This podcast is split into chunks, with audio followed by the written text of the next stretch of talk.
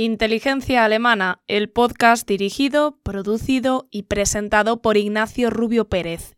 En Twitter, inteligencia barra baja al y en inteligenciaalemana.com.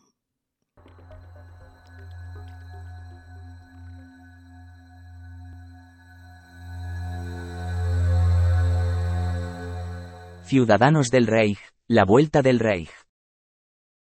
Si queremos entender al movimiento de los ciudadanos del Reich, vamos a tener que hacer un esfuerzo, una especie de empatía metodológica para comprender sus postulados y sus objetivos. Imagina que no reconoces el país y el corpus nacional en el que vives. Este es el caso. Los ciudadanos del Reich parten del principio de no reconocer la República Federal Alemana. Creen que el Reich alemán sigue existiendo dentro de los límites territoriales anteriores a la Segunda Guerra Mundial y que éste estaría bajo el mandato de un gobierno en el exilio.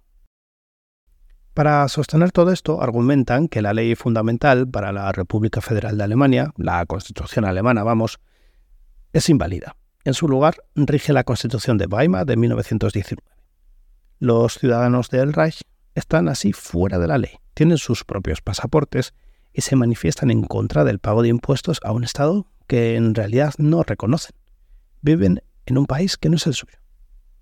Solo una pequeña parte de los ciudadanos del Reich entra dentro del marco de la extrema derecha, aunque en muchas ocasiones tengan puntos coincidentes.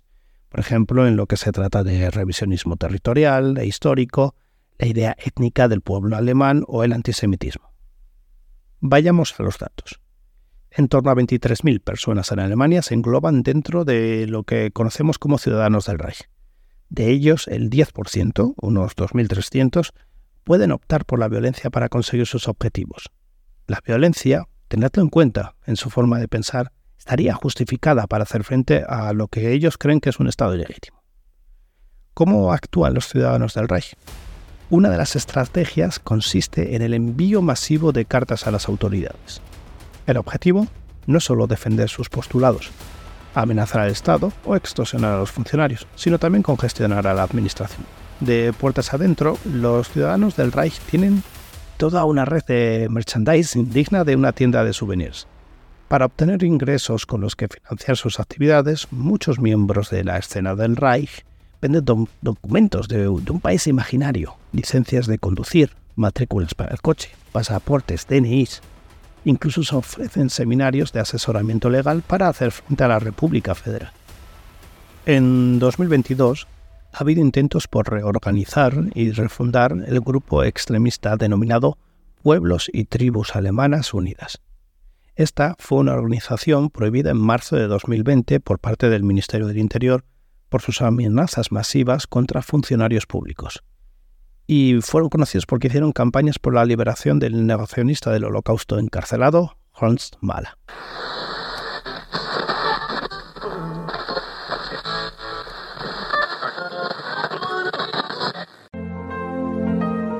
Cinco continentes. De lunes a viernes a las 7 de la tarde en Radio 5. Pues vamos a conocer ya los detalles de ese operativo llevado a cabo por 3.000 agentes en Alemania contra una organización terrorista de ideario de ultraderecha que planeaba la toma del Bundestag y un golpe de Estado. Para ello vamos a hablar con Ignacio Rubio, es periodista, es editor del podcast Inteligencia Alemana, que aborda precisamente cuestiones sobre la seguridad y sobre la defensa del país. Ignacio, muy buenas tardes.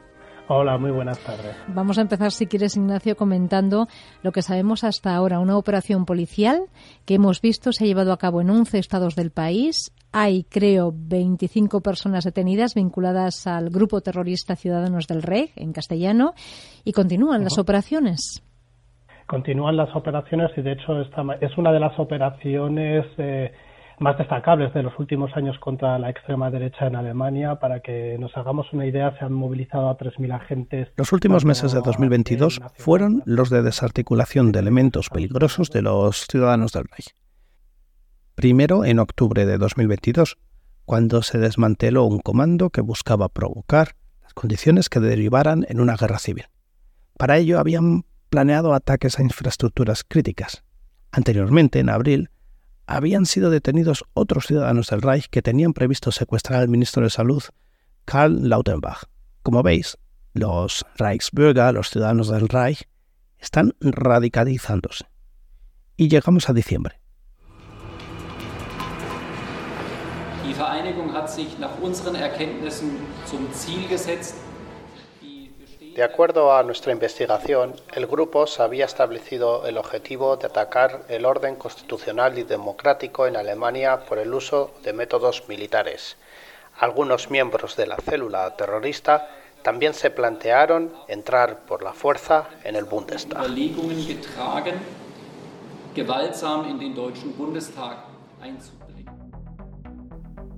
Tres mil policías, 11 estados federados y 25 detenidos en la gran macrooperación contra un grupo de ciudadanos del Reich. Su objetivo, planear un golpe de Estado. Hacer caer a la República Federal. Los 25 detenidos formaban parte de una célula terrorista que iba a desestabilizar el sistema a través de un ataque armado a sus órganos constitucionales. Incluso habían hecho preparativos concretos para entrar por la fuerza en el Bundestag, el Parlamento alemán, para detener a los diputados y sacar los esposados del salón de plenos. Era el día X. Entre los miembros de este peligroso grupo había varios oficiales retirados del ejército alemán, incluidos antiguos miembros de los paracaidistas y de las fuerzas especiales del KSK. Se reportó que habían intentado ponerse en contacto con la Federación Rusa para pedirle apoyo. Los golpistas habían fundado una organización terrorista que se reunía periódicamente para planificar la ansiada toma de poder en Alemania y establecer sus propias estructuras estatales. El órgano central de la agrupación sería una especie de consejo, similar a un gabinete de gobierno que contaría con departamentos como justicia, asuntos exteriores y sanidad. El cabecilla de toda esta operación era un conocido noble alemán, el príncipe Heinrich XIII, de 71 años, y antiguo empresario de Frankfurt. Heinrich XIII pertenecía a la familia de los Royce, de Turingia Oriental. En su día, el jefe de la casa Royce calificó al cabecilla de un viejo confundido que suscribe teorías conspirativas. Por cierto, otra de las dirigentes de este grupo era Birgit Malsack Wickenmann, exdiputada del Bundestag por una formación política. ¡Bingo! Alternativa para Alemania. También fue jueza del Tribunal Regional de Berlín. La Oficina de Protección de la Constitución está expectante, tiene en vigilancia a los ciudadanos del Reich por su propensión a la violencia. Ha habido, de hecho, casos de tiroteos, muchos de ellos cuentan con permisos de armas. En 2022 se revocaron permisos para aportar armas a al menos 1.100 ciudadanos del Reich. Hoy día aún quedan registrados 400 ciudadanos del Reich violentos que tienen permisos de armas.